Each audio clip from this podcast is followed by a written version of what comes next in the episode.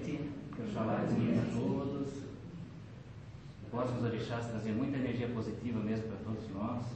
Que a gente comece 2018 cheio de energias.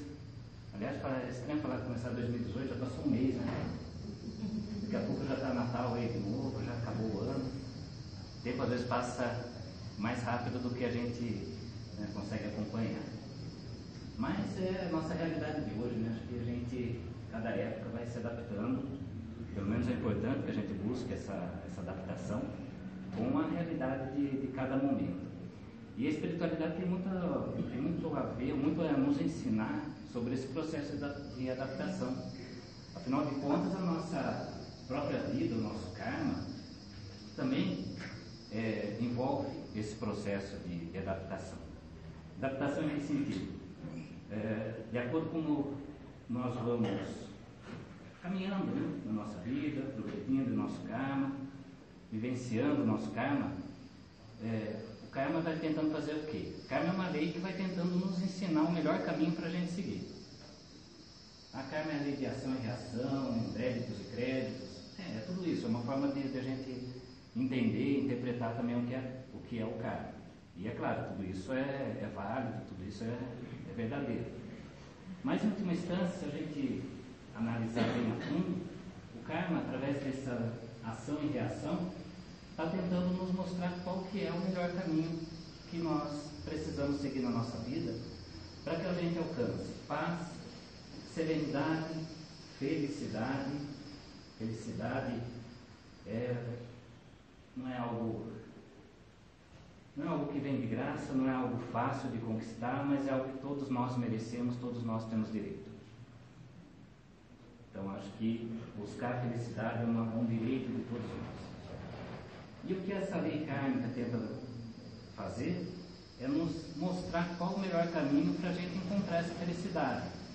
É claro que quando a gente começa a desviar demais do caminho que nos levaria à felicidade, a lei kármica tem os seus mecanismos né, para tentar nos colocar de volta.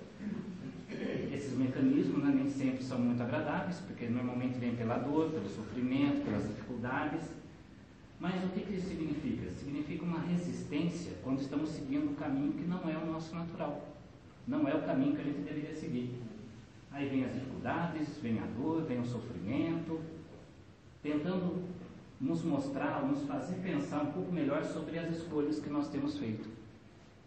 Mais ou menos assim, o que o Karma está tentando nos dizer é: olha, você está seguindo por esse lado, não é o teu melhor caminho.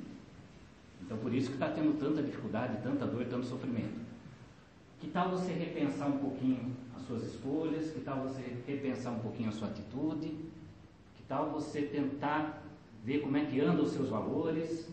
Que, que eu estou realmente valorizando na minha vida, o que, que tá, eu considero importante para a minha vida, onde é que eu estou colocando, como dizia é o grande mestre Jesus, né? onde é que eu estou colocando o meu coração?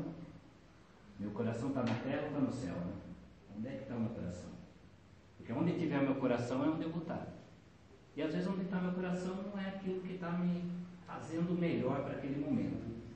Então é aí que a lei kármica, através dos seus mecanismos, tenta às vezes nos trazer de volta um caminho que seja mais natural, um caminho onde a gente consiga conquistar uma felicidade verdadeira, uma felicidade duradoura.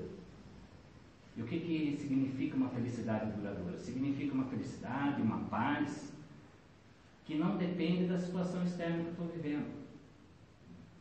Eu estou em meio a dificuldades, eu tenho as minhas, minhas lutas diárias, Afinal de contas, hoje eu estou sofrendo consequência de atitudes lá do meu passado, né?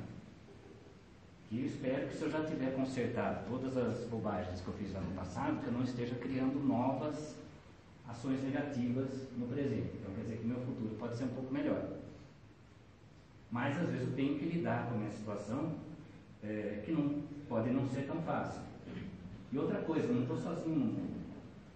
Não estou sozinho. Muitas vezes as dificuldades que eu vivencio é consequência de um karma coletivo, da sociedade que eu estou vivendo, enfim, das outras pessoas também que estão à minha volta.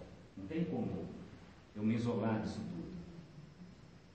Então, só que mesmo vivendo em meio a essa dificuldade toda, eu consigo manter a minha paz. Eu consigo, não vinculo a minha felicidade com ao estar com essa confusão externa que muitas vezes eu estou vivendo. E o que acontece quando a gente consegue fazer isso é curioso. A gente consegue passar mais rápido pelas dificuldades que a gente está vivendo. E por um motivo muito simples. Quando a gente consegue manter a paz, quando a gente consegue manter o nosso coração nas coisas certas, nos valores certos, a gente tem mais tranquilidade, óbvio, né, consequência direta, mas a gente consegue enxergar melhor os caminhos que a gente precisa seguir. A gente consegue enxergar melhor, às vezes, aquela escolha, aquela atitude que eu estou tendo no meu dia a dia, que pode estar causando toda essa dificuldade que eu estou vivendo. Eu consigo enxergar melhor onde eu preciso mudar. E enxergar melhor onde eu preciso reforçar, né? Porque se a gente está fazendo uma coisa certa, uma coisa direita, é, a gente tem que valorizar isso também. Então é reforçar aquilo de bom que a gente faz e tentar transformar, modificar aquilo que não é tão bom e que pode estar nos trazendo alguma dor e sofrimento. Quando a gente consegue manter essa paz, manter esse estado de tranquilidade, de felicidade, porque não? Porque a paz gera uma felicidade também. A gente consegue enxergar melhor o recado que o karma está tentando nos passar. Agora vem a grande questão, né? no meio da dificuldade, no meio dos problemas, no meio de tudo que a gente está vivendo no nosso dia a dia. Cada um de nós tem os seus problemas pessoais, né? os problemas próprios, as suas batalhas individuais para viver. Como é que eu consigo alcançar essa paz? Como é que eu consigo encontrar essa felicidade? Eu acho que a gente aqui já é o primeiro passo. A gente está buscando isso daí. Primeiro a gente reconhece que não consegue fazer sozinho. Depois a gente busca ajuda. E o que todos nós estamos fazendo aqui nessa hora, primeira coisa nós já passamos pela primeira fase, né? reconhecemos que sozinhos a gente não pode não se dar tão bem, que a gente precisa de ajuda.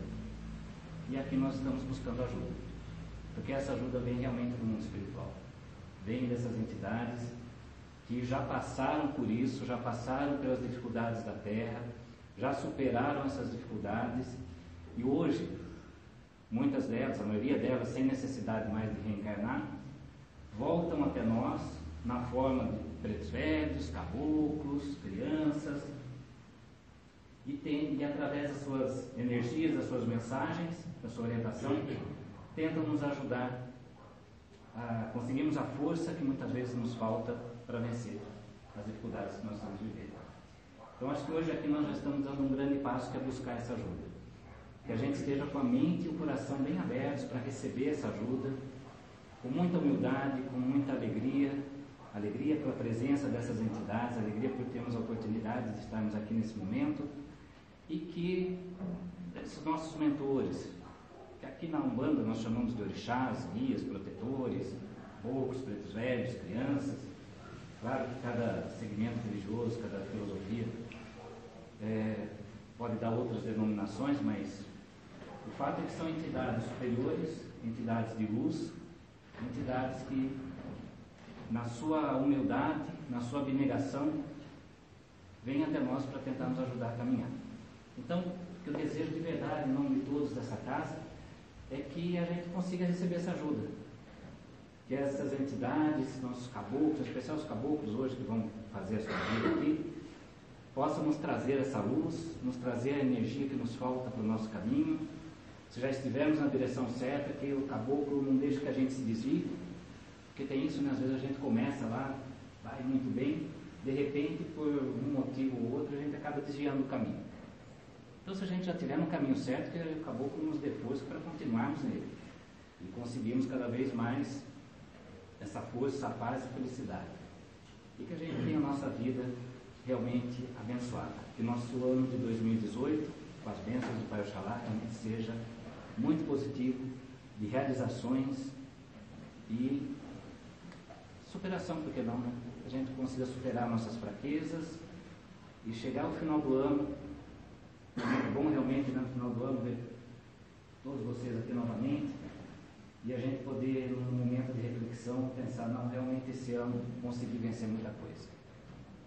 É isso realmente nós, em nome de Deus, em nome da casa, todos nós aqui desejamos para vocês e, obviamente, para nós também. Ele também está superando muita coisa aqui.